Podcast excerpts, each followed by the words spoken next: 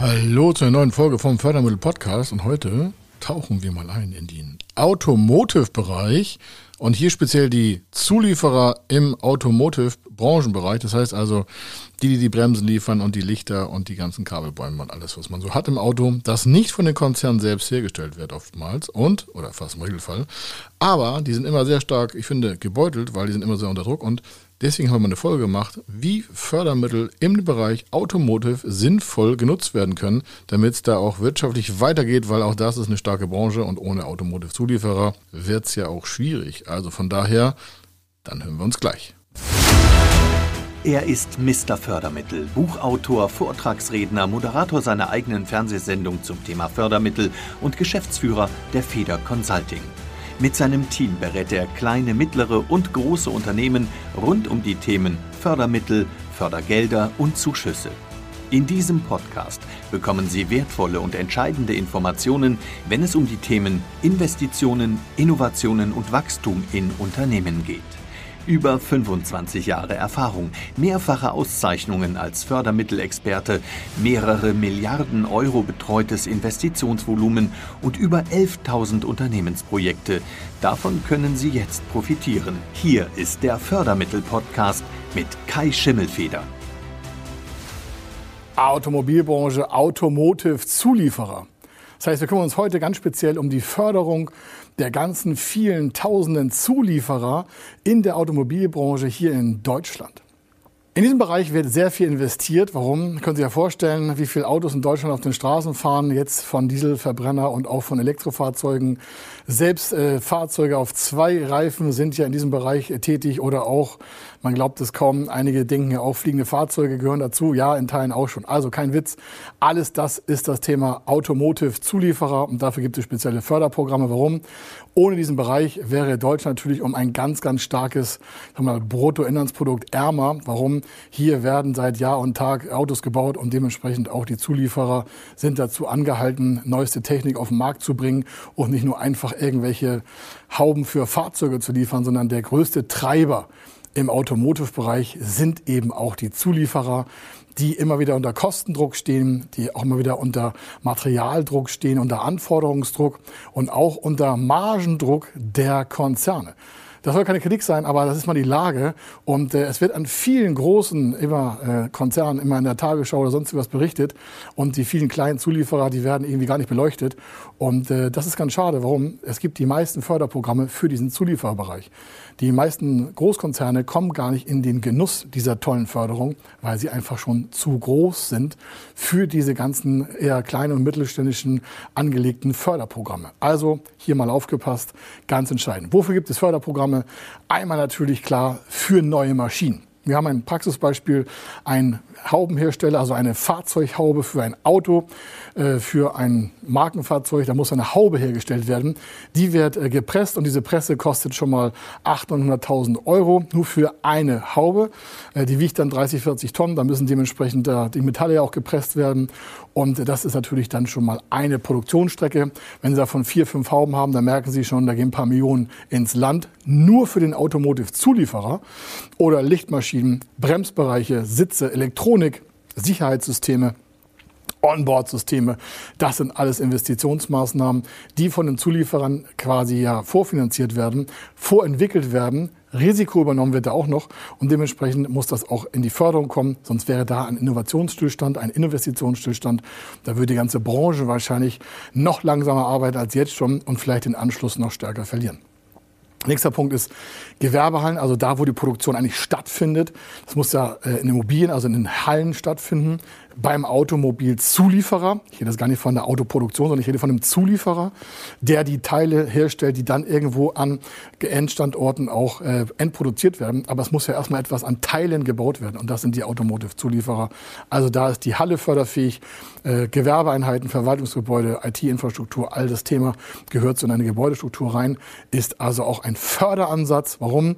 Wenn die Automobilzulieferer besser in die Zukunft finanziert werden können, die können sich ja nicht an der der Börse refinanzieren. Das ist ein Riesenunterschied. Ja? Wenn Sie einen Konzern nehmen, der an der Börse notiert ist, der legt nochmal eine Anleihe auf für ein paar Milliarden oder macht eine Refinanzierung global, das kann ja der klassische Automobilzulieferer gar nicht gestalten. Und deswegen gibt es gerade hier ganz spezielle Förderprogramme für das Thema Automotive im Zulieferbereich. Nächster Punkt ist Produkte entwickeln, neue, also Innovation.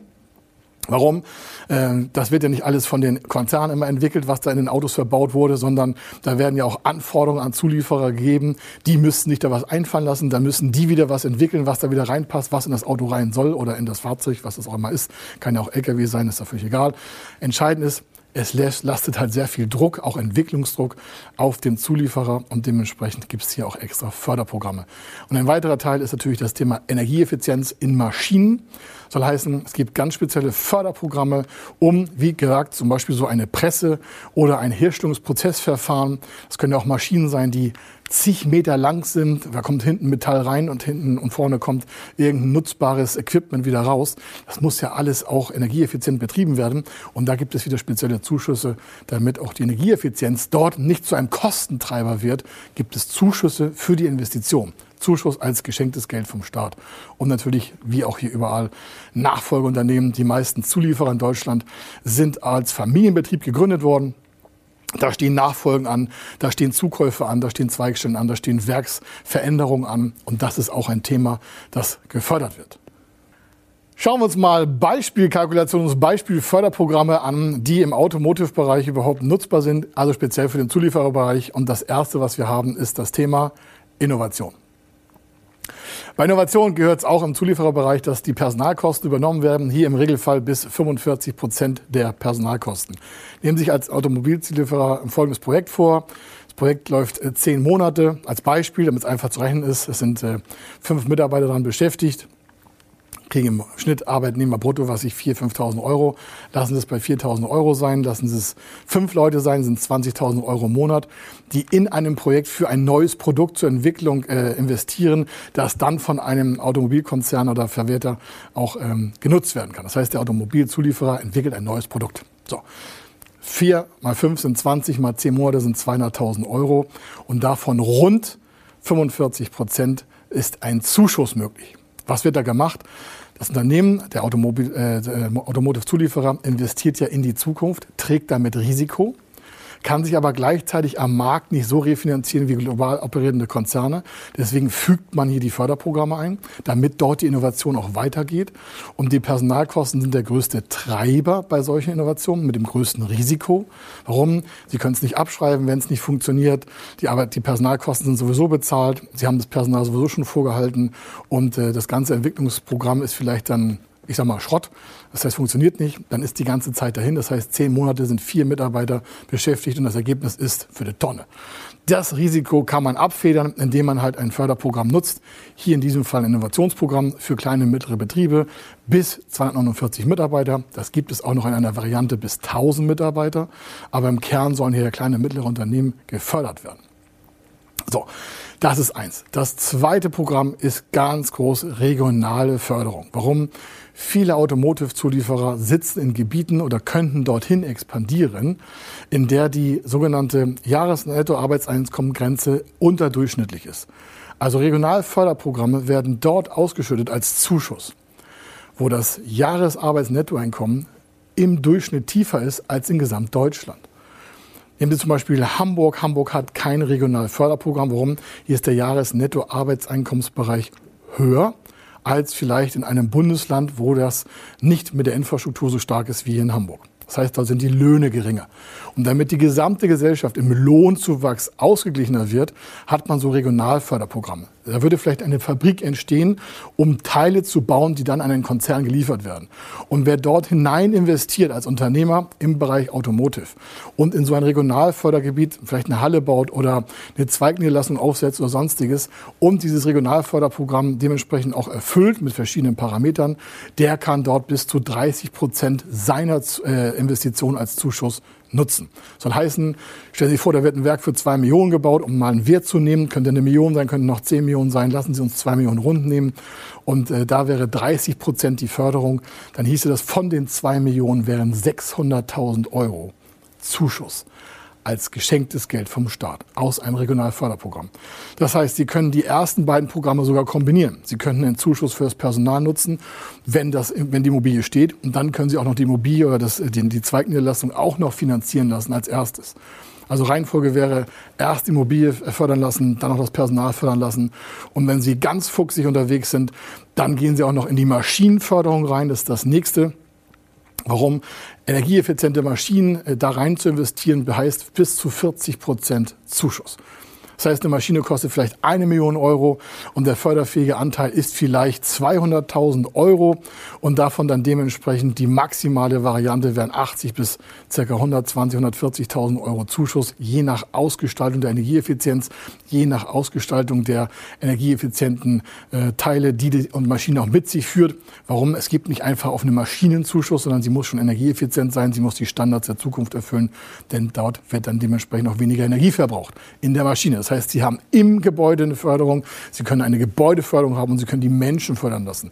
Das Ganze wirkt sich natürlich elementar, also additiv auch, auf Ihre Zukunft im Unternehmen aus. Warum? Wenn Sie so viel Zuschüsse bekommen, und das, was ich jetzt sage, ist ein Praxisbeispiel, was ich jetzt auch genannt habe, äh, dann merken Sie schon ganz schnell, da wird mal aus fünf Millionen Investitionen vielleicht nur, ich sag mal, drei Millionen Investitionen und zwei Millionen Zuschuss. Und wenn Sie solche Zuschusssummen haben als geschenktes Geld vom Staat, dann wirkt natürlich die Unternehmerrendite ganz anders für Sie in Zukunft aufwärts. Also dementsprechend, das waren mal so die drei Grundprogramme. Weitere Förderung gibt es natürlich auch, und die ist auch gar nicht so schwer, gerade für den Zulieferbereich. Warum? Hier reden wir natürlich dann von staatlichem Beteiligungskapital. Jetzt keine Angst, da werden keine Gesellschaftsanteile äh, verkauft an den Staat, sondern das ist eine Kapitalüberlassung auf Zeit, im Regelfall bis 1,5 bis 2,5. Es gibt auch ähm, Regionen, da wird sogar bis 6,4 Millionen Euro an Eigenkapital, ähnlichem Risikokapital aus staatlichen Förderprogrammen für Unternehmen, gerade auch aus dem Automobilzulieferbereich, gegeben. Der Vorteil dabei ist, dass es kein Kredit.